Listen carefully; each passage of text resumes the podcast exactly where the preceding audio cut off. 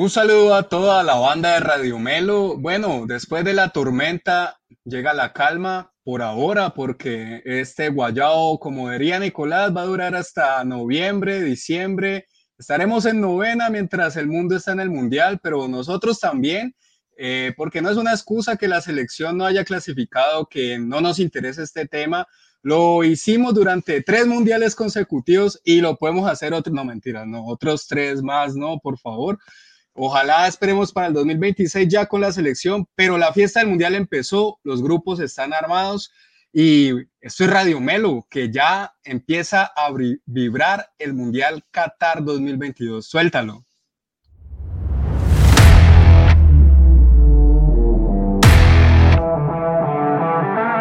Si disfrutas hablando de todo lo acontecido en el mundo del fútbol, este es tu canal ni expertos ni periodistas, solo un grupo de aficionados que disfruta del fútbol igual que tú. Aquí comienza Radio Melo Fútbol entre amigos. Bienvenidos al show. Amigo, buenas noches a todos. agradeciéndoles que, bueno, una vez de que ya terminamos esta fase de las eliminatorias, nos metemos en todo lo que es la previa del Mundial. Ya están definidos las llaves de repechaje, algunos ahí pendientes a los amigos de Perú, que estamos muy pendientes también de la selección peruana por allá en junio, que tengan su partido definitivo, a Luis Fernando Suárez y a Costa Rica, por supuesto, también, que van a tener su llave, y las selecciones sudamericanas y latinas que ya han pasado. Eh, ya se armaron los grupos, ya está casi toda la fiesta lista para lo que va a ser el evento deportivo más importante, el, el que tiene más sintonía, y bueno, empieza el mundial y, quisiera saludando al Bati por allá ya en primavera, ya creo que están en primavera a full, o bueno, ya empezando con mejores climas, esperemos, eh, por allá en la costa este americana. ¿Cómo, cómo, cómo, cómo resiste este mundial? No, no hay un grupo de la muerte, ¿no? Un primer análisis podríamos hacer ese, no ve un grupo de la muerte como tal. Buenas noches, Diego. Buenas noches a, Nicolás, a Manuel, a, todos los que nos están acompañando ahorita en este momento y los que nos acompañarán más tarde, más tarde en, redes, eh, YouTube o, nuestro podcast, que también tiene mucho, mucho seguimiento. Sí, a ver, contento. Pues sí, como decías, agridulce, ¿no? El viernes, pues, los últimos dos mundiales vimos el sorteo desde, ¿no? Con nuestra selección ahí, con, con la anticipación de dónde nos iba a tocar, contra quién y pues siempre es, es, es, un poquito triste ver los sorteos de los mundiales sin la selección de uno ahí. Y uno empieza a adoptar otras selecciones que, bueno, que esperan que les vaya bien, pero nunca, nunca es lo mismo. Sí, como decís a mí, el, el grupo, el, el, el, sorteo me pareció bastante parejo. O sea, hay, hay, hay algunos grupos que, que tienen este, selecciones con un nivel, yo creo que parejos o un poquito, no, no, hay, no hay mucha distancia entre ellas. Yo creo que la mayoría de los grupos fueron así. Ahorita lo vamos a revisar uno por uno y dar unas primeras impresiones. Pero, pero sí, este, ya empezó, como decía, la fiesta del Mundial, ya empezamos ya con el sorteo, vienen repechajes en junio, en el que vamos a estar apoyando, por supuesto, a la selección peruana con Ricardo Gareca. Y bueno, ya eso se pasa rápido, aquí a junio, después hay fecha FIFA, creo que alrededor de septiembre van a haber algunos amistosos y ya llega el Mundial, ¿no? Este, así que vamos a, va a tema eh, eh, que va a ser repetido durante el año aquí en, en Radio Melo seguramente. A, siete meses del kickoff te pregunto y recordando a nuestro compañero Oscar Beltrán, mojate, ¿con cuáles son tus candidatos? Bueno, voy a dar, a ver, voy a dar tres. Doy a, doy a Brasil, Francia, y el tercero, ya, yo, meto, yo voy a meter a Argentina. Pero no, oh, cuidado que arriesgas un poquito, Bati, creo que arriesgas un toque. ¿Cómo, cómo arriesga? Ahí está. Cuidado que arriesgada, los tres, los tres que están empunteando en las apuestas. Ah, yo ah, creo no, que no, no, vi las apuestas, yo veo el fútbol, pa, o sea, yo veo el fútbol y los que me... Porque ahí también hay que tener en cuenta la racha. Argentina viene enrachado, Brasil también. Francia no viene enrachado, pero es el campeón actual del mundo y creo que para mí, en, en, la, viendo los jugadores, me parece que son top. Eh, podemos discutir en algún momento la selección francesa. Yo creo que vamos a discutir la selección aquí en Radio Melo en algunos programas, grupo por grupo, pero empiezo con esos tres. ¿sí? No, no, no, sí, no me estoy yendo con alguien súper extraño a decir caballo negro. Te puedo decir, me pedís caballo negro, te tiro a España si quieres. Bueno, hay medio arriesgadas con Francia porque la, última tendencia es que los campeones, bueno, no tienen un buen desempeño en el que sigue. Y no le fue bien en la Eurocopa tampoco. tampoco le fue bien en la Eurocopa. Bueno, Bati, saludo a Nicolás, que también está que se habla, que no pasó Colombia, pero su segunda selección Italia, ah, no, tampoco pasó Italia, no, no. Entonces quedó sin selecciones. Nicolás va con Camerún por Oye Flavie, tal vez, por Camerún, Nico. Un saludo. Pues saludo, saludo a todos muchachos. Gracias por estar siempre ahí. Las personas que están presentes en este momento, recordarles que nos sirve muchísimo que reporten sintonía con un like o un comentario en el video. Simplemente aquí estamos, gracias eh, y lo que sea, porque eso nos ayuda a que el video lo vean muchas más personas. Créanme que eso ayuda muchísimo. La verdad es que el viernes estaba, me sentía peor que el día que nos eliminaron. Yo creo que, yo no sé si a ustedes pasó lo mismo, pero viendo ese mundial, viendo cómo lo estaban rifando allí, haciendo el sorteo y la vaina, ya sentía yo la nostalgia de no estar en, eh, en esos bombos del Mundial. La banderita de Ecuador a veces la pasaban simplemente por un pedacito y parecía la de Colombia. Yo decía, no, ¿cómo no vamos a estar en el Mundial? Pero bueno, eh, mi, yo no voy por Camerún ni por nadie, yo voy por Perú y por Ecuador, que son las elecciones que nos están aquí cerquita que les tocaron grupos, bueno, si Perú clasifica, eh, les tocan grupos peleables, no voy a decir que son grupos fáciles, en un mundial no hay grupo fácil, pero son grupos que pueden pelear, realmente competir. Y ¿por qué no soñar con una clasificación a una segunda ronda? Sobre todo, sobre todo, bueno, no me quiero alargar mucho en el primer comentario, pero sobre todo Perú, que recientemente tuvo un grupo muy similar al que le tocaría en este caso, eh, ya con esa experiencia reciente, con el mismo técnico, muchos jugadores que repiten, yo creo que son capaces de dar ese salto de calidad en este mundial. Bueno, Nico, muy, muy bien ahí con, con, e, con ese análisis. Eh, también como no arriesgan mucho, ¿no? Perú-Ecuador, pues todo desde hace rato estamos diciendo Perú-Ecuador, que vamos con ellos, pero bueno, no, te, te, la compro, te la compro. Y por último, y pero no menos importante, la sangre teutona de Radio Melo, Manuel Alexander Mortosacker. ¿Cómo es Alemania, Manuel, para este mundial? Un fracaso en el pasado, donde incluso, incluso Juan Carlos Osorio ex técnico del América ahora, cómo da vuelta en la vida, le, ganó ese partido eh, inaugural, ¿no? En el Mundial pasado. ¿Cómo es Alemania para, para ese Mundial? Ahí como volviendo a la Alemania de siempre, ¿no? Como a, regañadientes, pero igual siempre ganan, son Alemania y ganan. Eh, hola Diego, buenas noches a vos, al flaco, al bate, gracias a todos los que nos están viendo en este momento y los, los que nos escucharán después.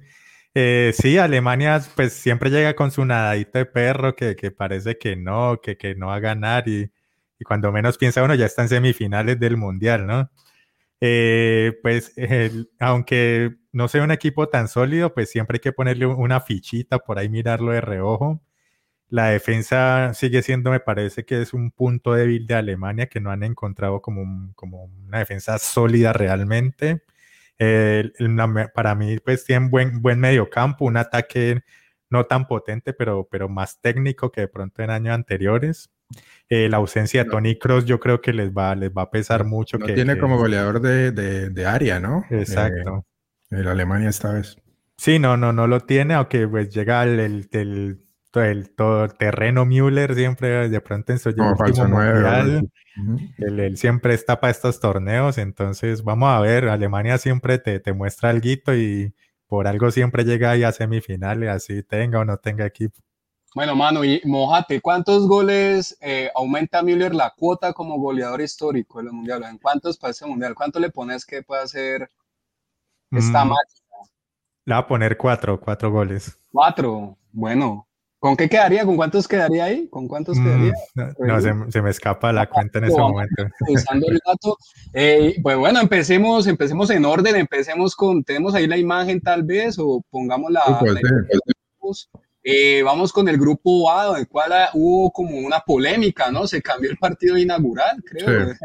Un cambio ahí, no sé si beneficie o, o o perjudica a Ecuador. Bueno, yo creo que a Ecuador ya le toca con Holanda, ¿entendería? Eh, no, o sea, el, primer partido decís. Sí, el primer, partido. No, el primer partido es Ecuador, ahí como lo ves en orden, el Qatar, Ecuador. Senegal, Holanda, pero usualmente, como se, había, se hacía en los mundiales, siempre el, partido inaugural era con el anfitrión, ¿no? Entonces debe haber sido Qatar, Ecuador, y mucha gente el viernes está diciendo, ah, Ecuador va a inaugurar el mundial contra Qatar, pero después lo cambiaron, la verdad no sé la razón, y parece que el partido inaugural va a ser, va a ser Senegal-Holanda, pero ese mismo día se jugaría se jugaría Qatar-Ecuador, pero más tarde. como Estamos con ese grupo de los hermanos ecuatorianos que nos la tienen adentro con el 6-1, siempre nos la sacan acá a relucir y bueno, están en el Mundial, tienen una selección muy fuerte, creo, el profe Alfaro ha, logrado un grupo compacto y es un grupo peleable, está el local, está una selección africana y bueno, Holanda que nunca se sabe, ¿no? Puede ser un gran equipo o, puede ser ganable, ¿no? Pues Holanda tuvo un, buen desempeño en la Eurocopa. Eh, digamos que han surgido nuevas figuras. No son tan rutilantes, no son figuras así que uno pueda decir, eh, tienen, tienen a Mbappé, pues no, no, tienen jugadores así, pero sí es una camada de jugadores interesantes. Eh, vemos jugadores que juegan, por ejemplo, uno del Tottenham, que, que, que, incluso en este momento ya perdió la titularidad. Tienen Danfries, que está ahorita en el Inter por derecha, pero que vos lo ves que es un jugador cumplidor, que tiene sus características importantes, pero pues que tampoco es el jugador que te va a, llevar a ganar el Mundial de Fútbol. En todo caso, Holanda sigue siendo una selección fuerte y se van a enfrentar contra no cualquier selección africana, es el, es el actual campeón de África. Entonces, digamos que en ese sentido eh, no va a ser un, un, grupo tan fácil. Tampoco me parece el peor de los grupos, porque teniendo en cuenta que el cabeza de grupo no es un europeo, es Qatar, que, ah, pues, es la selección anfitriona, pero ahorita no me, no me vayan a decir, después de que llevan año y medio diciendo que James Rodríguez juega en un lugar inexistente para el fútbol, ahora no me vayan a ir a decir que porque es local Qatar, entonces va a ganarle a Ecuador, a Senegal y a Holanda a, Países Bajos. Entonces, yo digo que es un, es un grupo bastante peleable. Me gustó que Ecuador haya quedado ahí. Creo que Ecuador va a clasificar. Yo me la juego con esa. Me mojo de una vez. Ecuador clasifica en ese grupo. Ese primer partido contra Qatar va a ser clave. Ese partido lo tiene que ganar. Qatar va a salir con todo. Es su primer partido. Ojo que Qatar es el actual campeón de Asia. Tampoco son aparecidos. Cuando hicieron la Copa América y también hicieron la, participaron en la, en la Copa Oro, o sea, no son, como decir, no son equipos rutilantes ni para tenerle miedo, pero no creo que sea tan fácil, menos jugando de local. Entonces ese partido yo creo para las aspiraciones de Ecuador eh, es muy importante. Si empiezan ganando, casi históricamente ganas el primer partido, ya tiene un pie y medio en, la segunda en la segunda ronda. Así que ahí se va a definir todo. Y, y después, yo creo que Ecuador eh, puede hacerle partido sin, sin lugar a dudas a, Senegal y Holanda. Yo creo que ese es un grupo bastante, ah, bastante parejo. Lo único es que el ecuatoriano es un, es un equipo bastante joven, ¿no? Sí. Bastante joven. Em, y esa va a ser su primera experiencia mundialista para todos los jugadores. Creo, si no estoy mal, de la nómina que está jugando por Ecuador, solo dos jugadores eh, tienen, tienen, este, tienen experiencia mundialista. Uno de ellos, Ener Valencia, eh, y el otro creo que grueso, creo que el apellido, el resto no tiene nada de experiencia de mundiales, así que tienen que vencer ese miedo y, tratar de, asentarse porque tienen un muy buen equipo. Claro, Ecuador vuelve después de dos mundiales, después de también, tuvo una pausa de dos mundiales, la última ha sido con Reinaldo Rueda, el, Reinaldo Rueda, en esa, eh, eh, ahí no pudieron pasar la fase de grupos, pero, pero, pero bueno, vuelven a esta. Eh, tal vez puede ser el palo que pase en Senegal y Ecuador. Holanda tal vez pueda, pueda estar ahí ante una sorpresa o, o, o cómo la ven ahí. Sí, sí, se puede dar. Desde el partido inaugural de pronto entra alguno de esos holandeses, entran con miedo y los coge Senegal y, y les gana el primer partido y quedan nerviosos para, para lo siguiente y se pueden tropezar, ¿no? Tampoco es que tengan mucha experiencia en mundial, entonces... Es un grupo eh, parejo, la verdad. aparte, eh, Qatar está un, escalón por debajo, pero el, yo creo que es muy parejo. Em, así que Ecuador puede dar la sorpresa ahí tranquilamente si, si se monta en el primer partido. Holanda también, el, profesor Luis Van Gala se anunció que eh, tiene cáncer, está en un tratamiento de una, enfermedad, pues hay que ver cómo van los sucesos acá a la fecha, pero bueno, toda también la energía para el, profesor Luis Van Gaal.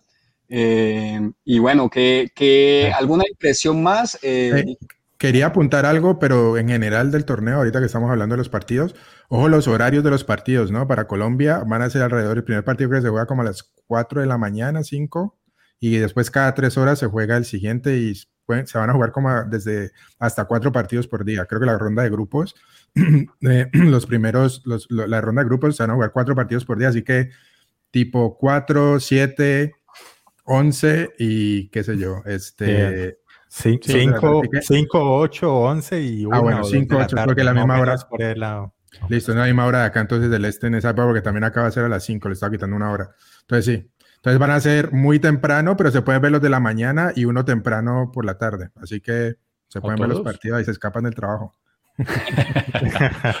o, o, piden, o piden el día por haber votado, si fueron jurados. No, no, para allá no, ya creo que ya no lo puedan. Porque ya no. a levantarse temprano se ven el primero, van a trabajar, mediodía van a almorzar y se ven otro. Ahí, ahí van dos, facilito. Bueno, vamos con el grupo B, grupo B que tiene Inglaterra cabeza de serie, un mm. grupo muy geopolítico, ¿no? Irán y mm. Estados Unidos tal vez con su mejor generación. Y bueno, está el, el, cuarto en discordia que puede ser Gales, Escocia o Ucrania mismo, ¿no? Tres países ahí por ese cupo. Eh, ¿Cómo la ves ahí, Manuel? ¿Cómo ves fácil para Inglaterra eh, este, este primer esta primera etapa del torneo, una de las selecciones llamadas tal vez a, ganar, a ganar, el, a ganar el, trofeo, a ganar la Copa del Mundo? Sí, sí, Inglaterra no va a tener un problema en pasar. De, pronto, no, pues que no veo cómo pueda tropezar. Eh, yo, lo más probable es que pase de primero. Estados Unidos tiene un buen equipo, tiene jugadores jóvenes, una buena camada, pero me parece que eso mismo, la inexperiencia, de pronto no, no, no les sirva ahí contra, por ejemplo, estos ingleses que, que tienen bueno, bastante experiencia, me vienen casi los mismos de cuatro años, muy, muy pocos cambios, tuvieron buena euro también, llegando pues a, a la final. Entonces, Inglaterra no, no debería tener problemas para, para, para pasar de primero, quedaron en el grupo B cómodos, y pues un aliciente más es que les tocaría contra el segundo del grupo A, que, que probablemente no sea un equipo tan fuerte, ¿no? Entonces, si así juegan bien sus cartas y hacen lo que tienen que hacer, podrían llegar ya de una vez a, cuartos, si, si, no si no salen con una de las de ellos. O no, o como Argentina, que ya son campeones, Morto, ponerlos de campeones de una vez. Final, Argentina, Inglaterra. Ya, están, en semifinales ya. ya. Sí.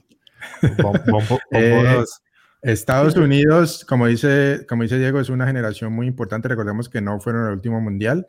Eh, y esta generación pues está basada en jugadores que se han formado sobre todo en Europa, Pulisic, eh, Reina, Gio Reina, el hijo de, de, Reina, el del papá de, los noventas que era capitán, ¿no? el uruguayo. Eh, es el hijo de George Weah, que está siendo delantero últimamente, Ricardo Pepi, que está jugando en Alemania ahora, y bueno, Seriño Dest, el lateral de, de, Barcelona, y McKinney, el de la Juventus. O sea, tienen nombres, tiene buen equipo, eh, lo que no me convence un poquito es el técnico. Hay veces, eh, no sé, tienes unos picos altos de Estados Unidos, hay veces se cae bastante, no es, no es muy este, regular, pero vamos a ver si aquí allá se sienta más el equipo y puede dar la sorpresa. La última vez se enfrentaron, si no estoy mal, fue en el 2010, ronda de grupos, si no estoy mal, quedó 1-1, ¿no? Eh, que también Inglaterra era amplio favorito a priori, pero los, los americanos con ese equipo pues les, les robaron un empate y se clasificaron en ese grupo. Así que e Irán, ojo con Irán, Irán es una de las selecciones asiáticas que es complicada, se, defiende bien, en, en, mundiales anteriores ha complicado a gente, así que yo creo que no, no, no, es, un, no es un grupo, muy, de pronto es, le damos la ventaja a, a Inglaterra por todo lo que representa, por la última Eurocopa que hizo, que llegó a la final, el último mundial, que llegó también a, a semis y lo sacó Croacia. Eh, entonces, últimamente, basado en esa generación que, que ganó un mundial sub-20, si no estoy mal, eh, tiene, un, tiene una buena camada, pero eh, el segundo puesto va a estar bastante peleado. Yo, yo creo que se clasifica Gales. yo creo que de, ese playoff de Ucrania, Escocia, Gales, yo creo que Gales es el, más, el, que tiene más opciones para entrar. Sería también interesante ver a, a Gareth Bale ahí jugar contra, contra Inglaterra. Eh, sí, muy, eh, un duelo con mucho morbo, tal vez si pasa Escocia, un duelo con mucho morbo los ingleses contra los escoceses, es que se tienen ganas, entre ambos los escoceses siempre quieren ganarle, pero voy por la, pues, creo que estoy con la línea tuya, creo que el segundo va a ser ahí el como el más peleado, todos vamos por Inglaterra para el primero, pero eh, quisiera preguntarle que David Ferre, el hijo de David Ferreira también, ¿no? está jugando recientemente, es media punta, creador lo ha hecho, lo está haciendo bien también.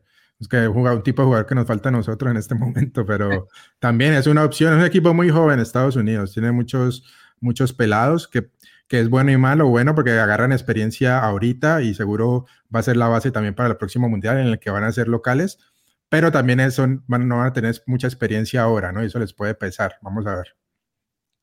Bueno, vamos entonces, sigamos con el, grupo C, el grupo que del equipo que, le, que, que ya le quedó a Nicolás, su querida Argentina. Nico, empiezo con vos en este grupo C. ¿Cómo ve las expectativas para... Diego, pero ¿querés, saludar a la gente? Ah, saludando también a todo el, público eh, peruano, Juan Carlos, lo vi por ahí, de Iquitos, vi que nos mencionaron, Saúl García, saludos desde Perú, hermanos colombianos, Johnny Crisisto Jiménez, saludos desde Puerto de Hilo, eh, Joel Jocope, saludos desde Piura, Perú, toda la banda peruana, muy motivados para lo que va a ser en junio ese partido definitivo. Y Nico, te doy vía libre para que hables de tu querida selección albiceleste.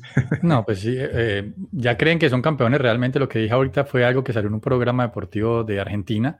Hicieron el pronóstico. ¿no? Hicieron todo el pronóstico, todas las llaves, cómo se daría el camino y, y Argentina llegaba hasta la final, ¿no? Eh, Fácil. también un atrevimiento, también un video que salió por ahí del, del arquero argentino Diego Martínez.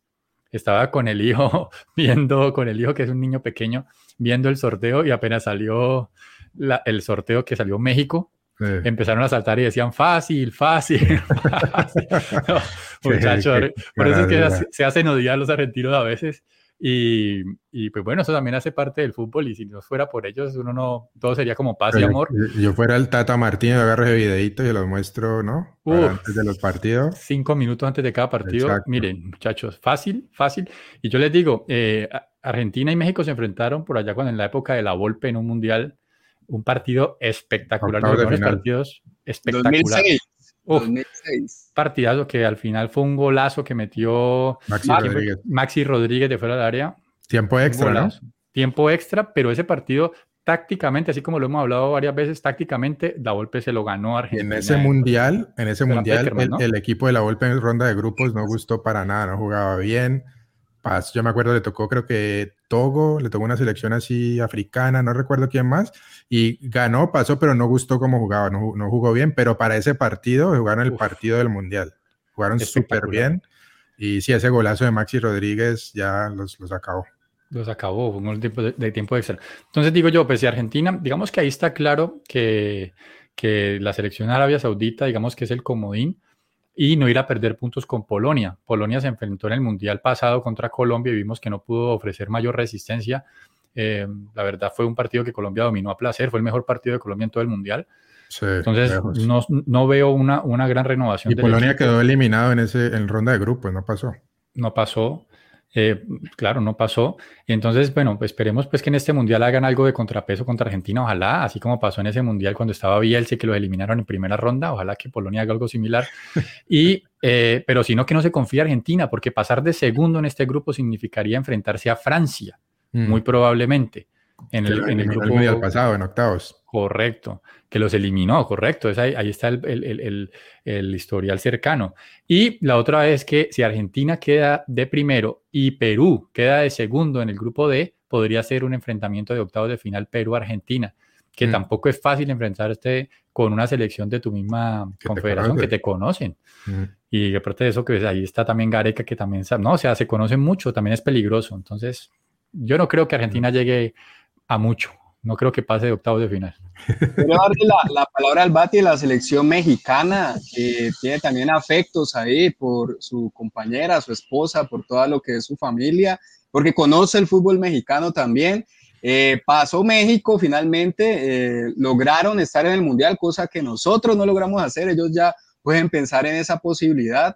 Eh, un grupo también, no, no, no, pues con excepción de Argentina, que igual les gusta, ¿no? Les gusta enfrentarse a los argentinos, contra los argentinos a los mexicanos. Sí, sí, ya han enfrentado varias veces. Está el, partido que recordó Nicolás, que fue por octavos. También una ronda de grupos se enfrentaron y hubo un, un gol que hizo, que está viendo un gran partido México y Tevez hizo un gol con un fuera de lugar como de 20 metros eh, y lo repitieron por el bar, ¿no? ¿Te acordás? Que lo repitieron en la pantalla. No había bar, pero lo, repitieron, lo repitieron en la pantalla y todo el mundo empezó a ponerse bravísimo. Grosero, pero fuera lugar grosero. Bueno, ya tienen su historia los, mexicanos y los argentinos, por supuesto. Eh, sí, no, el, equipo de Tata Martino, eh, algo muy parecido a lo que pasó con, con Queiroz. O sea, Tata Martino empezó muy fuerte el 4-3-3, jugaba muy bien el equipo, pero se ha empezado a caer, o sea, empezó alto y se ha empezado a bajar. En las eliminatorias no les fue tan bien no le pudieron ganar ni a Canadá ni a, ni a, Estados Unidos, ninguno de los dos partidos. eh, de ida y vuelta. Este, calificaron de segundo al final, pero eso oculta un poquito, la verdad, el fútbol que ha venido desempeñando este, México. Eh, en, México la prensa es caliente, ya ha empezado, ya el, el Piojo Herrera está ofreciendo, que si, ¿no? hay una discusión, el Tata Martino tiene un problema con el ojo, y entonces y no puede viajar, no puede porque eso le afecta el ojo, volar. En fin, y, están diciendo que de pronto no llega al mundial y ahí están ya ofreciéndose técnicos, como lo decía. Eh, lo que pasa es que la nómina de México es muy corta comparado como digamos el mundial pasado. En la parte de adelante del año, el mundial pasado tenía a Chicharito, a Carlos Vela, eh, el, Chucky Lozano apenas estaba explotando, que hizo ese golazo contra, contra Alemania, después se vendió a Italia, pero en ese momento en, la Liga Mexicana el mejor delantero. este, tenías a Oribe Peralta. Ahora no tiene delantero, el único es, Raúl Jiménez que estaba saliendo en ese mundial. El que, Raúl Jiménez estaba hace un año cuando estaba en, Wolves, que era goleador, estaba en su momento más alto, tuvo esa lesión, ese golpe de cabeza y desde ahí en verdad no se ha vuelto a recuperar. Y el Chucky Lozano no es que esté jugando muy bien en, en Napoli y el otro es el Tecatito Corona que, que, a veces sí, a veces no y no tiene recambio. Tan es así que no tiene recambio que les tocó nacionalizar a Funes Mori, que, que no es la verdad nada del otro mundo eh, y no tiene, más, no tiene más delanteros. Este Chicharito está por fuera de la selección por problemas personales, en verdad lo sacaron eh, y no tiene más y no tiene mucho recambio. La verdad, la selección de México tiene jugadores como como este Herrera que juega en el Atlético de Madrid y el, y el Machín, el Machín este, ah, se me olvidó el que juega en el Ajax, eh, que es, que es bueno también, tiene muchos cinco buenos, pero no tiene creación. Y el Tata Martino es muy pegado al 4-3-3, no, no, no, no cambia sistema por nada y les ha costado. Entonces, pero yo soy de los que pienso que México usualmente en los mundiales se crece mucho, no importa cómo llegue, ellos llegan y después de que lleguen, allá les cambia el chip. Ellos, ellos, ellos sí tienen un poquito más de, de, de, peso en la camiseta y saben para lo que está México, pero como decía el flaco, siempre ellos hablan del, del quinto partido, porque siempre juegan el cuarto y siempre les toca duro. Entonces, si vos ves que les gustó con Argentina, llegan a parar de segundo, se van a cruzar con Francia en octavos. O sea, nunca les queda fácil los octavos de final. Y, y, eso fue lo que le pasó a Juan Carlos Osorio la vez pasada, porque él tuvo la posibilidad de pasar primero. Primero, claro.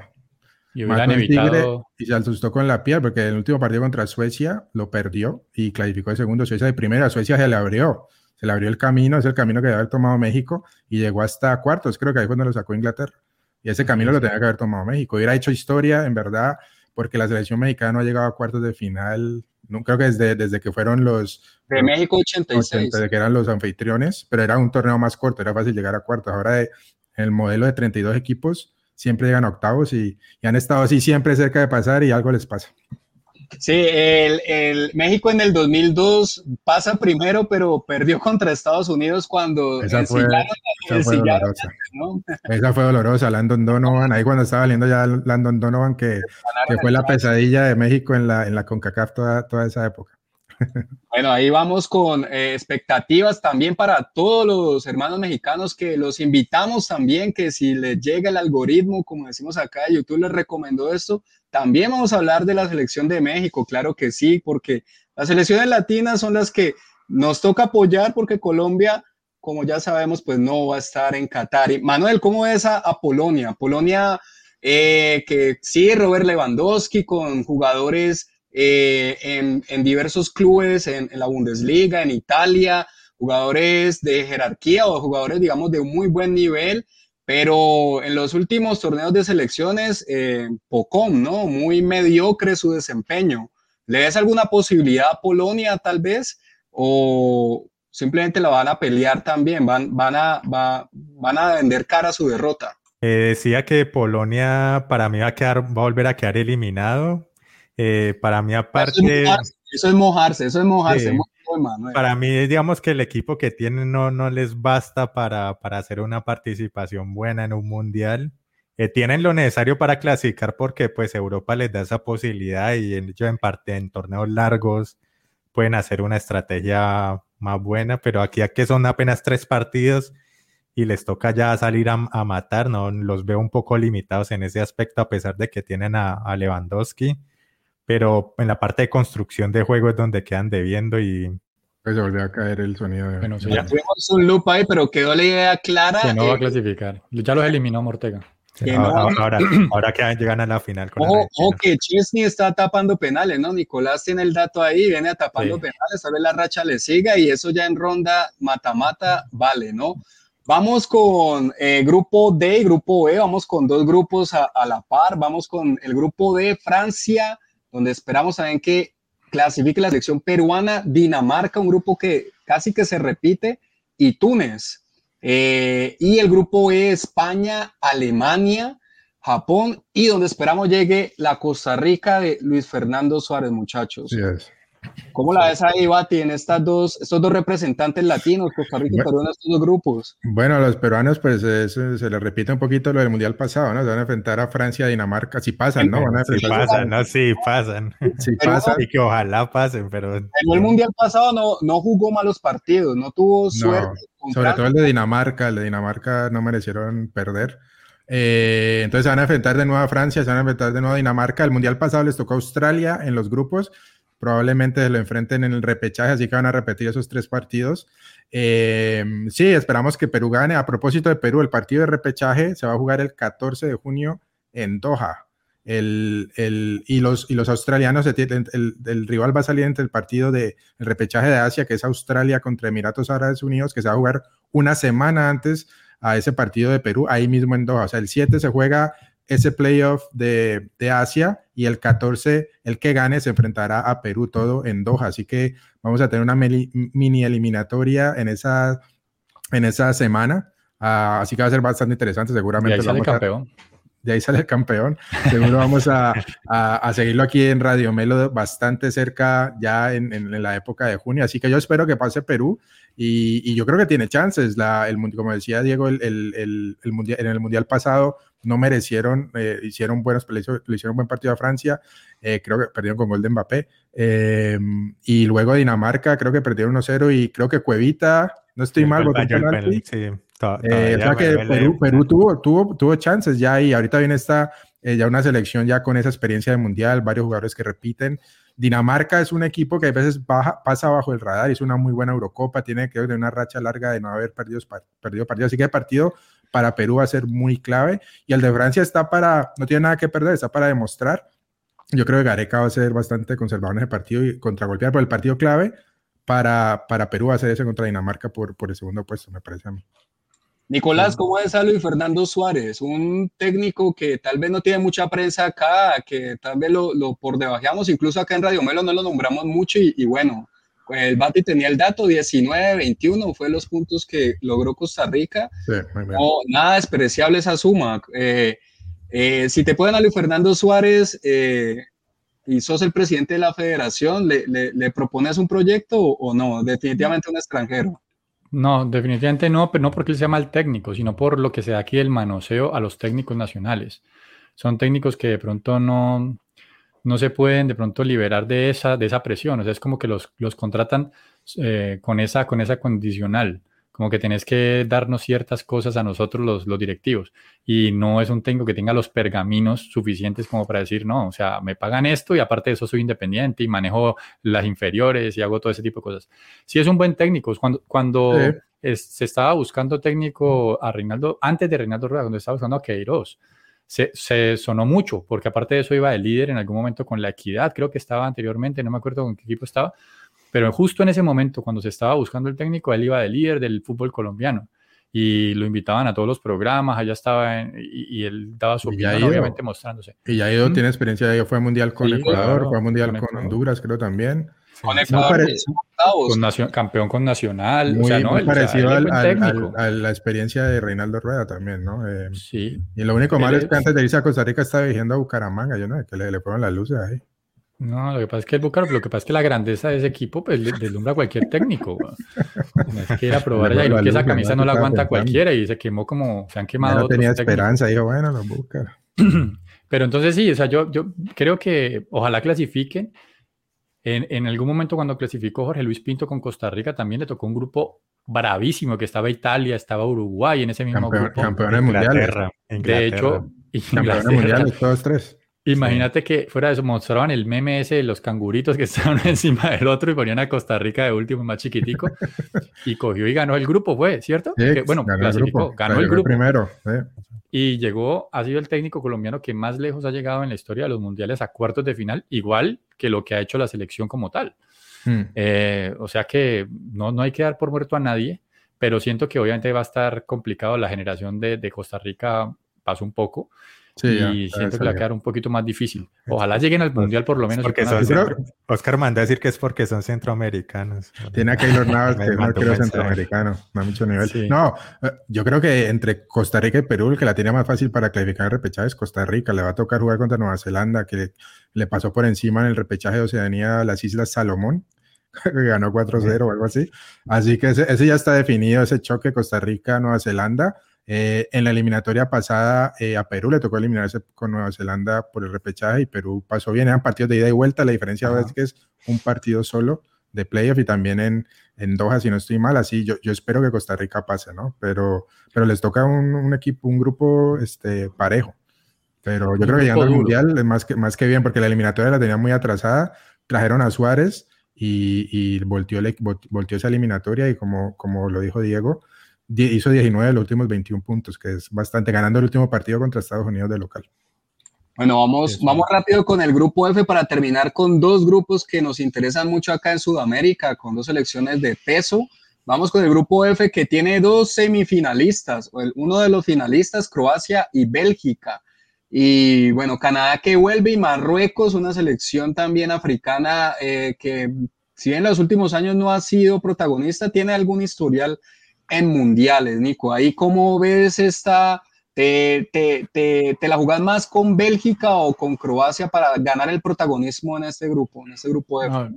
pues Bélgica ha sido el equipo que ha quedado siempre debiendo en los últimos tiempos, el equipo que ha tenido la generación dorada, así como la tuvo Colombia en, en los 90, que fue una generación que pasó y que al final no pudo ganar ningún título.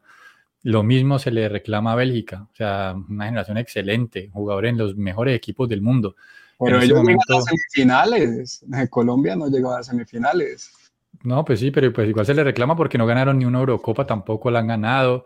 Eh, han tenido varias opciones. De hecho, partidazo que hicieron contra Brasil, me parece que se eliminaron a Brasil en el último mundial. En el último mundial. Claro un Romelo Lukaku que estaba en un estado de forma espectacular. En ese momento, recordemos que casi no está jugando con el Chelsea. Va a llegar de pronto un poco diezmado por ese lado pero pues Kevin De Bruyne, bueno, tiene muchos jugadores buenos y yo creo que sí es el equipo llamado a dominar ese, ese grupo. Croacia, siento que los jugadores se han envejecido un poco, yo creo que los jugadores ya eh, no tienen el mismo tanque del Mundial pasado y creo que eso les va a pasar un poquito de factura y por eso me inclino más Modric, Modric llega como con 37 años, 36, 37. pero, igual está, pero igual está jugando bien. no juega bien, pero que ya han pasado cuatro años. O sea, el Rakitic ya se retiró de la selección, no mirando ese, ese equipo que llegó a la final.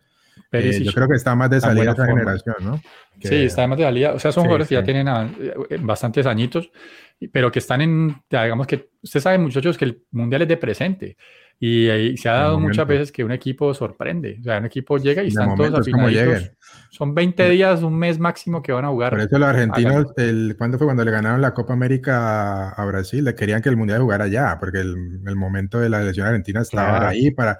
Y vos no sabes qué pasa después de un año, año y medio, se te pierde un poquito eso. Y, e igual lo opuesto, ¿no? Equipos que, que, no, que también Argentina, ¿no? Que en el Mundial del 86 no llegó bien, no llegó, no era el favorito, la prensa eh, no les tenía fe la gente y formaron equipo y lo ganaron. Y así es, como decir vos, es, es, por momentos, ¿no? Como vas, va llegando, va formando equipo y, y, el que se enrache, así como en la Champions, los, desde los octavos, cuartos ahí, se enracha en dos meses, te lo llevas por al frente. Correcto. Sí, no, por eso era importante clasificar con Colombia, así dijeran que no, que, que, que, que irán a qué, pues faltaban seis meses, en seis meses de pronto. Claro pero pues, lo importante era Mucha gente decía, no, ¿para qué vamos a clasificar al Mundial? ¿Cómo estamos jugando? No, no, es que es otra historia. O sea, clasificar... André Millán y Oscar, Beltrán. Clasificar y después nos arreglamos allá, nos arreglamos allá, de pronto encontramos el equipo, o sea, eso es lo de menos. Sí, claro, y además cuánta, es un, hay un mes de, es la única vez que el entrenador de una selección tiene tiempo para preparar un equipo. O sea, son, son contadas las oportunidades, pero el Mundial donde, donde te da casi que un mes y medio, porque tienen los jugadores antes de, que empiece el Mundial un tiempo. No, pero ojo, que esta vez es diferente. ¿Cómo los tienen? No, entonces, justo estaba viendo esos datos este fin de semana.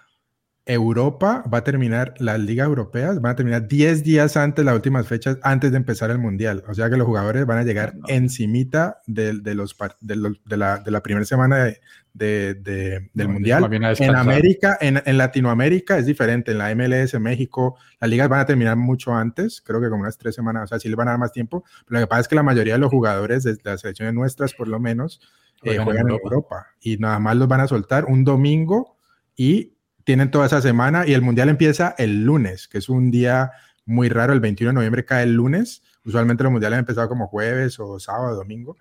Este va a empezar un lunes, o sea que tienes desde el domingo, no el domingo el día anterior, sino el domingo antes. Es la última fecha en Europa, así que los jugadores van a llegar encima. Ahora, la diferencia tiene un más y un menos. La diferencia es que los jugadores van a descansar ahorita en este verano, no hay Eurocopa, no hay, no hay este, eh, Copa América, no hay, no hay, no hay, no hay este, Olimpiadas, no van a haber partidos así, así que los jugadores pueden descansar, van a hacer una buena pretemporada y van a estar a la mitad de la temporada de Europa y no al final como es usualmente en los veranos, ¿no? Que, pues, que, que llegan ya cansados de una, toda una temporada jugando todos esos partidos, pero que tienen la ventaja de que, de que están con el equipo como un mes, como, como vos lo decía, y el, el, entrenador puede estar con, con, sus jugadores por bastantes semanas para, para plantear el, el, mundial, pero esta vez va a ser, va a ser diferente. No, las selecciones europeas van a llegar con ritmo, con todo lo que eso implique, con sus lesionados o no, pero van a llegar con ritmo. E, ese es un buen punto que, que el bate ahí. Yo quiero un saludo para Juan Anderson Díaz. Vamos, Perú, revancha. Casualidad de la vida que toquen los mismos rivales. Pasamos de grupo. moja Juan Anderson. Y un saludo también a Alejandro Barón, que se ha mojado con sus comentarios también. Dice que Portugal campeón, póngale la firma. Y también le, no, le augura un buen a, los peruanos. No, ojo ahí, Alejandro, que los peruanos son, son nuestro segundo equipo. Ojo ahí con la selección. Eh, Perú, es un equipo limitado, no tiene sorpresa. El único que no le gana es Colombia. Bueno, pero con los taches. No, les, ganamos en Perú. Yo me voy a mojar. Yo me voy a mojar también y creo que en, el, en ese grupo F pasan Bélgica y Croacia. Me voy a mojar, me voy a mojar. Creo que pasan esos dos. Me voy a mojar con esos dos. Y, creo que no, y, a Canadá y a, y, a Marruecos, creo que le toca la del bolillo, van a ir a aprender, creo que van a ir a reaprender. Eh, no creo que alcance a, a, Canadá con, bueno, tiene una buena generación ahí, Alfonso Davis, pero creo que... Clasificaron de primeros, ¿no? En la CONCACAF, pero yo creo que les va a pesar un poquito la inexperiencia. Ya, si estoy de acuerdo. Hay que decir a Alejandro, Alejandro Barón que le dé la patadita de la buena suerte a Perú, hombre, no sea así patadita de la buena suerte, hombre. Alejandro Barón no quería pasar al mundial con mediocridad, es un tipo de excelencia, seguramente. Aquí se vale todo, Alejandro. Un nivel muy alto, un estándar muy alto. Pero también lo recibimos. Nicolás, siempre, siempre, así critican no, no, a ti, pues. No, no, es lo que decían ahorita, el ejemplo de Argentina, lo mismo Argentina para estas eliminatorias que decían, el otro día alguien comentó que, uh, que el ejemplo de Argentina, este tipo de, ese tipo de eh, ¿cómo se llama? Scaloni, iba pasando por ahí y le dijeron, oiga, mi hermano, ¿quiere dirigir la selección argentina? Así sí. Fue, así fue. Y venga. de, hecho, de hecho, la historia es que ellos no podían contratar, la, la, federación, la AFA no podía contratar porque estaba hasta aquí con, habían despedido al Tata, le debían al Tata, le debían a San Paoli, le debían, tenía, porque ellos los fueron echando y les, tenían, les debían todos los contratos y no tenían dinero y les pidieron creo que, a, que al muñeco o, no sé con quién hablaban, los duros de Argentina, no sé si incluso con el Cholo, pero decía que si podía, podían este, llegar gratis por el momento, porque no tenían cómo pagarle. Entonces, no nadie les aceptó y les estaba ahí, como vos decías, estaba ahí Scaloni como el, dirigiendo, no sé, la sub-20, sub-15, no sé qué, y se lo dieron mientras tanto y, y lo mantuvieron y, se le dio, pero fue pura suerte lo de, lo de Scaloni, o sea, pero cosas, esas cosas pasan. Ahora es la escaloneta trademark, marca registrada, la escaloneta. vamos con los últimos dos grupos calientes. Para mí, eh, para mí personalmente, los más calienticos son estos últimos dos grupos. está mucho el H. Grupo G, Brasil, Serbia, Suiza y Camerún. Y grupo H, Portugal, uh, Uruguay y República de Corea. Corea del Sur, pues para que vamos ahí más claros. Eh, estos grupos están calienticos, ¿no? Empecemos con, con, el de Brasil. Brasil, bueno, es el favorito, claro favorito, pero ojo, ¿no? Selecciones que pueden dar alguna sorpresa. Yo lo he dicho antes, a mí creo que un palo puede ser la selección serbia. ¿Cómo, cómo es ahí Morto en esta, eh, a la, al scratch? ¿Lo ves fácil para, para pasar a octavos por lo menos? Eh, pues fácil, fácil no, pero, pero igual va a pasar de primero. Eh. Brasil sigue siendo pues, se moja, un, buen un, buen equipo. Serbia puede, puede hacer lo suyo. Las jugar. Eh, Suiza, a mí nunca me gusta Suiza, pero yo no sé cómo hacen y llegan y, y te pasan de grupo. Tiene algo y pasan de grupo. No sé cómo hacen, cómo llegan, pero, pero pin, pasan de segundo, no sé cómo. ¿Y te acuerdas, Manuel, que en, el mundial, en un mundial no ganaron ni un solo partido y pasaron hasta octavos de final, empatando todo? Todo empatando como Colombia. Y, en, el, mundial del 2010 eh, le ganaron a España, ¿no? Sí, le ganaron el, primer partido de España, lo, prendió con, lo perdió con Suiza 1-0, España era la favorita y terminó ganando el Mundial, pero el, último, el único partido que perdió fue ese contra Suiza 1-0. Sí, ¿no? Entonces, eh, o sea, Brasil pasa de primera y la lucha sería entre los otros tres por el, por el segundo lugar. Vamos a ver Camerún que, que, que muestra, ¿no? Eh, pasaron en el último minuto, en la última jugada del repechaje, ganaron, le ganaron a Argelia, entonces de pronto vengan animados. Con, gol de tu querido Chopo Moting. Chopo Moting que chupo el Mouting. El, a Brasil le toca igual a Serbia y Suiza, le, tocó también en el último mundial. En el mismo, en su grupo también les tocó esos dos. Caso similar al de grupo, al, grupo D, sí. Al que sería el de Perú, sí. Correcto. Nicolás, vos ahí como de la canariña firme. Sí, no, ahí, ahí está claro Brasil. Brasil viene muy bien. Tite tiene el equipo encontrado de tiempo. Las eliminatorias para ellos han sido prácticamente un entrenamiento, probar sus estrategias, probar sus tácticas, porque como que prácticamente tenían todos los partidos ganados. Eh, quedaron yo no sé con cuántos goles a favor. Eh, de hecho, gracias a que Argentina y Brasil metieron tantos goles, Colombia fue como solamente Brasil y Argentina. Creo que Ecuador y Colombia fueron los únicos equipos de toda la eliminatoria que, que, terminaron con, con positivo. Eh, con, sí, con ¿cómo se Diferencia positiva diferencia en goles. De goles positiva, sí. Diferencia positiva en goles. Pero nosotros tuvimos una muy buena defensa en toda la eliminatoria, teníamos una muy buena defensa. incluso comiendo los seis con Ecuador, eh, lo que nos faltó fue los goles, no, hacíamos goles, ese fue nuestro problema. Sí, así es. Entonces yo, pues sí, yo creo que ese, ese, ese grupo está dado para Brasil y, y, ya para el segundo puesto, pues ahí sí se ve ya es mucho más complicado decirlo en este momento faltando tanto. Yo iba a apoyar un poquito lo que dijo, lo que dijo Diego sobre Serbia, que, que es una, una, una camada también que fue creo que campeona también sub-20, que viene ese Milinkovic Savic, Blaovic, Ahí se me escapa otro. Tiene unos jugadores. Tadic. Tadic, exacto, el del, del Ajax, ¿no? El Ajax. Eh, tienen, eh, tienen unos jugadores buenos. Tampoco vamos a, pues, a decir con los favoritos, pero, pero cuidado con ese equipo, ¿no? Ese equipo eh, se puede, puede ser complicado. Tiene buenas individualidades, así que de acuerdo, yo creo que, que, Brasil se lleva el grupo, pero ese segundo puesto entre Suiza y Serbia puede estar, puede estar, esa pelea va a estar interesante. Y el grupo H, el grupo que como el, el Bati lo reseña, el de, su favorito, el Bati va a pedir todos días libres para los partidos de... Me lo va a ver, ese día esos dos partidos se juegan el mismo día, voy a empezar a pedir los partidos del grupo H, los voy a empezar a, a crearme festivos. Digo que voy para el río como Oscar y me quedo viendo los partidos. Portugal, eh, correcto. Eh, los tips del Bati acá para, y los tips de nuestro compañero Oscar Beltrán también. ¿eh? Cerro o charco, no importa, pero usted le dice a su jefe que va para alguno de esos dos planes y va para el Mundial de no queda tan mal. Portugal, que como dice Alejandro Barón, lo, lo da como campeón. Portugal gana Uruguay y Corea del Sur. Grupo parejito, ¿no? Está bueno, está ese, es el, es el grupo de la revancha. Todos contra Uruguay. Que Uruguay eliminó a Portugal el mundial pasado en octavos. Uruguay eliminó a Ghana en cuartos por, con esa jugada famosa de, de Suárez, la mano ese, de Suárez. Ese partido que yo me quiero ver. y, Uruguay, y Uruguay en ese mismo mundial de 2010 en octavos eliminó a Corea, del, Sur. Aquí todos le tienen gana a Uruguay porque lo ha sacado últimamente de los mundiales en, en ronda de, de playoffs en octavos y cuartos, así que eh, este va a estar, ese grupo va a estar bueno, está muy apretado. Yo creo que el, el un poquito, el que llega un poquito con, con, nivel un poquito más bajo es, es Ghana, me parece a mí. Corea, la Corea siempre es complicado. Yo creo que junto con Irán son los países, los mejores países en selecciones de Asia. Eh, y bueno, tiene el delantero eh, eh, Son del, del de Spurs que juega muy bien, pero tiene otros jugadores muy interesantes. Y Portugal, pues tiene una generación de, sobre todo los mediocampistas geniales, ¿no? Bernardo Silva, Bruno Fernández, tiene a, Jota, el delantero del Liverpool, Cristiano, Cristiano, por supuesto. eh, y se me escapará alguno por ahí, pero no, ese grupo me parece todos los partidos están para verse, todos. Tan buenos.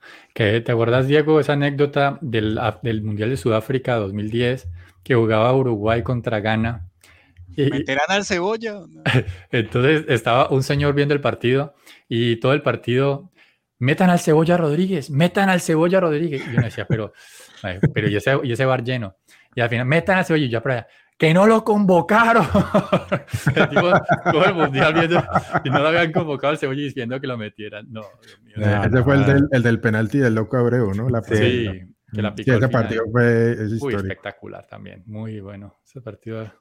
Ahí Uruguay se las trae, ¿no? Uruguay siempre pasó con jerarquía estas últimas cuatro fechas de eliminatoria, se metió con 28 puntos finalmente, eh, una un, un, un, cambio de timonel ahí en, con eso de Diego Alonso que le salió a la Asociación Uruguaya de Fútbol y como lo hemos reseñado, jerarquía es lo que le sobra tal vez a la selección uruguaya. Eh, ¿Cómo la ven ahí para un posible cruce Brasil-Uruguay en octavos? Puede darse, ¿no? Sí, claro, es que ese grupo. Eh, Ojo que Brasil tampoco le gusta mucho que Uruguay esté ahí también. Claro, es peligroso, es peligroso peligroso porque yo les digo, pasar de primero en ese grupo H que está tan peleado, sí te ayuda mucho a pensar en un posible enfrentamiento de octavos de final accesible. O sea, porque ya quedarían Serbia, Suiza o Camerún. Pero quedar de segundo es prácticamente un suicidio que tocaría contra Brasil. Entonces ese grupo es a muerte. Yo creo que Brasil prefiere enfrentar a Portugal que Uruguay en octavos, ¿eh? Sí, yo también creo. Uruguay, les, crece. Uruguay, es bravísimo. En eh, mundiales Mira, estaba preguntando Alejandro Barón eh, por qué Portugal pasa de cabeza de grupo si pasó por, por repechaje, porque después de que pasas por repechaje, al final cuando armas los bombos tenés en cuenta lo del ranking, FIFA. Ellos tenían un ranking FIFA muy alto, por eso Nicolás decía que si nosotros pasábamos éramos bombo 2. Era, era por eso, pero al final creo que si hubiéramos pasado hubiéramos quedado bombo 3, me escuché por ahí. Sí, porque bajamos. Sí, porque bajamos. Porque después bajamos. No, pero porque, porque si hubiéramos clasificado directo, nosotros hubiéramos clasificado. Claro, repechaje no, porque pasaría lo que pasó ahorita, nos claro. como está en Perú. Ah, tenemos que haber clasificado directo. Directo. Cuarto. Sí. Entonces, pero bueno, listo. Sí, es por eso. Mojémonos en ese grupo H. A ver, Manuel. En el H, Portugal y Uruguay. Ahí, ahí, yo no, no, pues no. Sí, primero y segundo. primero Portugal, segundo Uruguay. Eh, no, no, acá primero Uruguay, segundo Portugal. Nico. Yo digo que pasa Portugal y de segundo Uruguay. Y el Bati. Igual yo, yo creo que pasa Portugal primero, Uruguay segundo. Uy, ojo que no le gusta mucho esto a Tite ni a los brasileños. A Brasil le conviene pasar de segundo.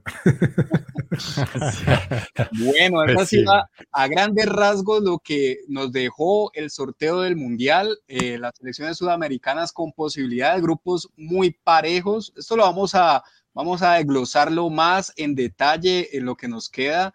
Nuestra querida selección Colombia no ha pasado. Bueno, nos toca hablar de la ¿Por qué repetís esto tanto, Diego, que no pasamos? No, yo ya sé que no pasamos. Porque tenemos que aquí hasta diciembre, vamos a recordarlo una y otra vez. Y es bueno irnos acostumbrando, muchachos. Eh, yo creo que eso es lo que eh, es lo bonito del fútbol, como diría Gerardo Bedoya, cuando también perdés, hay que asumirlo y bueno, en esta, en esta ocasión tenemos que hacerle fuerza a otras, a otras selecciones. Yo Ecuador lo veo bien, muchachos, yo Ecuador lo veo bien.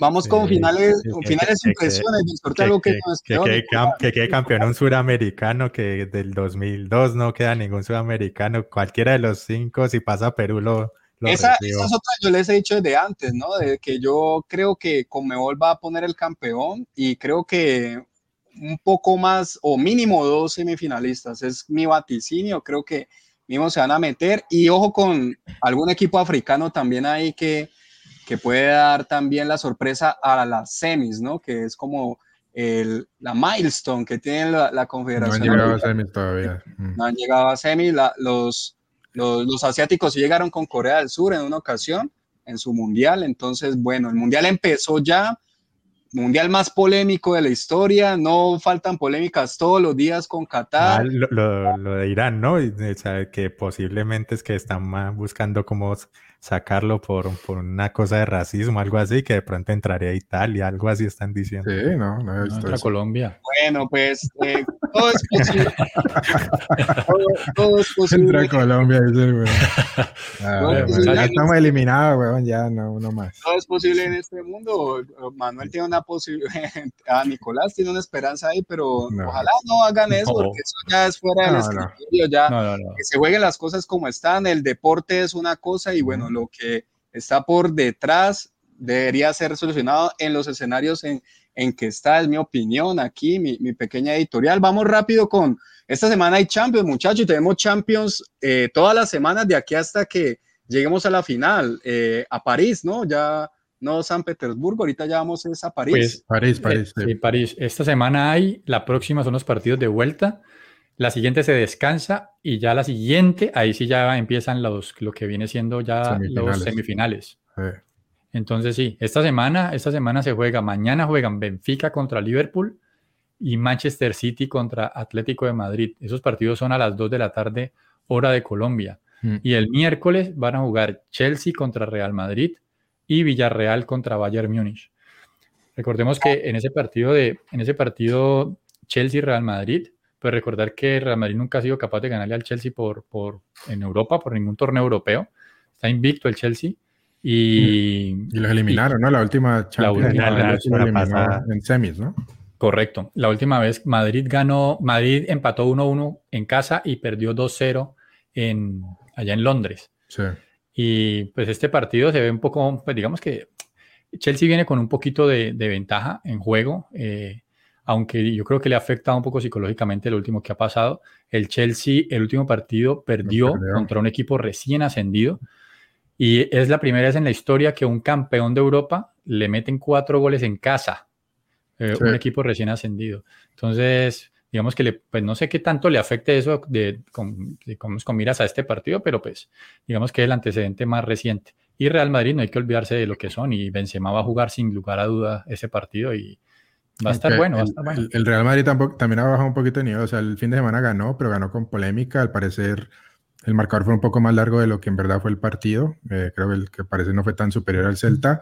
Y bueno, acaban de, antes de eso, se comieron esa paliza contra el, el Barcelona en el Bernabéu. Así que eh, no, no viene pues tampoco en, en- en- con un muy buen nivel, aunque es el líder del- de la liga eh, española y probablemente sea el, el campeón. Pero entonces, pero es un, es un partido este, muy interesante. Campeones de Europa eh, recientes, sobre todo pues Chelsea, el, el campeón este, actual. Y, y bueno, son, son entrenadores, este Tuchel, que es también un zorro, yo creo que va para el equipo bien, y, y Ancelotti, que también la ha ganado varias veces, ¿no? Entonces, creo que de mañana de los dos eh, es el partido más, más interesante. El otro es el Benfica Liverpool, que esperemos que juegue Luis Díaz, que no jugó el fin de semana el sábado, que jugó el Liverpool muy tempranito, hora de Colombia, no, no jugó. Yo creo que de pronto lo estaba guardando Klopp para, para este, este partido, esperemos que sea titular. Bueno, y también tenemos al Atlético que otra hazaña, Manuel, ¿ves posible otra hazaña en, en- Inglaterra te- ante equipos ingleses? Este es un, un escollo un poco más complicado, ¿no?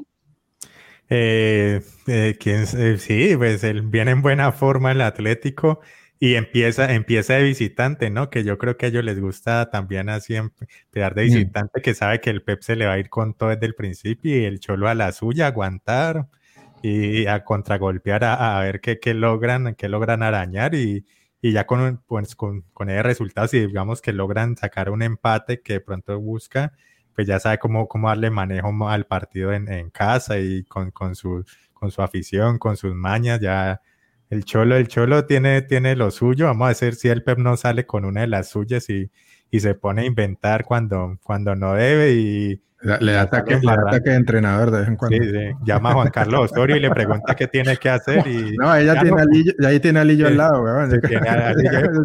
pone, pone a Ederson de delantero y entonces se pone a inventar y pierden y entonces vamos a ver. No, no, yo, la, la apuesta para mañana es saber cuánto va a quedar el porcentaje de posesión de balón. Un equipo que no le gusta tenerla y otro equipo que le encanta tenerla. Sí, A yo ver, yo- Nicolás, ¿cómo queda ahí? Yo creo que och- 80-20, creo yo. Yo creo que muy claro, muy claro cómo va a ser el planteamiento del partido, ¿no? Como lo dice, como le dice Nicolás. Ojo que eh, hay una, una, baja sensible, me parece a mí, que es Rubén Díaz eh, con el Manchester City, que no puede jugar, está lesionado, que es un central muy bueno de la selección portuguesa, que le ha dado mucha solidez a esa defensa, que siempre ha sido el dolor de cabeza de los equipos de Pep Guardiola, porque como presionan alto, eh, los, los, defensas tienen que ser muy rápidos y muy buenos, no, no, pueden equivocarse y Rubén Díaz ha ayudado mucho con, con esa labor y no tenerlo ahí quiere decir que va a poner a Stones o al aporte y esto y ese par de vez en cuando se echan una hacen una Davinson Sánchez. Así que ese puede ser un poquito el dolor de cabeza para Guardiola mañana porque va a salir como sabemos va a salir con todo va a salir a proponer va a salir a presionar va a salir a empujar y, meter al Atlético contra su propio arco, que es algo que le gusta al Atlético, y el Atlético, por supuesto, va a jugar al, al contragolpe. Eh, para el Atlético parece que no va a jugar Jiménez ni y Carrasco está suspendido, así que Carrasco ha sido uno de los mejores jugadores también del Atlético, que es el equipo en mejor forma de, de Europa. Ha ganado los últimos cinco partidos seguidos, eh, algo que conoce el flaco con el Inter. Eh, así que yo creo que este es el choque más, yo creo que para mí por encima del Chelsea y Real Madrid me parece que este es el, el más atractivo de los cuatro. Mm. Pero el partido, ¿no? Estuvo bueno el derby italiano, ¿no? El fin de semana, ¿no? Dale, Nicolás, termina con eh, tu querido No, no, no. No, simplemente recordar pues, que el Inter ganó en condición de visitante en el Juventus Stadium. Eh, un partido supremamente apretado, disputado, que debió terminar con jugadores expulsados. Eh, una jugada polémica por el bar, un pisotón que recibió el jugador Dumfries, precisamente el que estábamos hablando ahorita, ejecutada por Chanaloglu y atapa, atajada en primera instancia por Chesney, pero por invasión en el área lo repitieron y lo convirtió igualito que James con Venezuela, lo mismo, eh, lo pateó el mismo palo y todo. El Inter con eso creo que saca, ojalá ya definitivamente, porque eso nunca se puede decir de los equipos grandes, pero ya aparentemente saca de carrera a la Juventus por el título de la, de la Serie A. Flaco, mira lo que están comentando aquí abajo. El grupo de la muerte entre C y E. Pero después lo que dice después. Buen programa, pendiente de sus comentarios, lo sigo hace muy poco, pero buena apuesta y planteamiento del canal. Felicitaciones, esperemos una polla completa. Sí, señor, se viene. Radio Melo y el, el, Nicolás, Nicolás el encargado, vamos a tener una, vamos a crear una polla bien, bien interesante y esperamos abrirla para, para nuestro público, para que todos se metan y, y disfrutemos eh, de esto que siempre lo hacemos casi todos en, en todos los mundiales, ¿no? Y participamos en varias, eh, pero la de, vamos a tener una para Radio Melo y, y, la vamos a abrir para que todos estemos ahí pendientes. Bien, bien, bien jaladita con todos lo, los resultados que se armen automáticamente los grupos y todo. Y como somos tantos, eh, invirtiendo poquito al principio, una apuesta chiquita, nos ganamos un buen botín el que gane. Entonces es emocionante. Claro. Es emocionante. Rifas, juegos, espectáculos, no tenemos nada acá, nada legal, pero bueno, en este momento vamos dando eh, finalización al programa, muchachos. Viene, viene lo mejor, vienen los repechajes, viene la Champions cada semana, el fútbol sigue, eh, las selecciones que están, bueno, van a disfrutar y nosotros vamos a disfrutar también la fiesta del fútbol como espectadores y, y, y bueno, como esas... Eh, la patria grande, lo, lo que es los, los, países latinoamericanos o los que tenemos más afinidad, algunos, eh, Nicolás más con Argentina, y así, claro. todos tenemos distintos intereses con algunos otros equipos, no va a nuestra selección, Nicolás no quiere que le recuerde, pero hay que recordarlo porque lo vamos a escuchar una no, y otra no. vez de acá hasta noviembre. Muchachos, esto ha sido Radio Melo, fútbol mundial entre amigos. Eh, los esperamos el miércoles también a las 8 para eso, analizar eso. la jornada de Champions. Dele like, dele compartir, páseselo a un amigo, comente allá en la caja de comentarios en el video de YouTube, compártelo por, el, por Spotify, eh, dele reacción, díganos qué le gustó, qué quiere escuchar. Bueno, el crisol se abre. Colombia ojo con el Cali Boca, ojo con el Cali Boca, cuidado. Cali Boca, Cali Boca. Cuidado. Síganos. Que Camilo está en Buga haciendo un un, una, un, rezo allá, una oración de grupo. De, Se fue de rodillas. Bueno, muchachos, un saludo a todos. Nos vemos el miércoles. Cuidado. Amigos, nos vemos. Chao.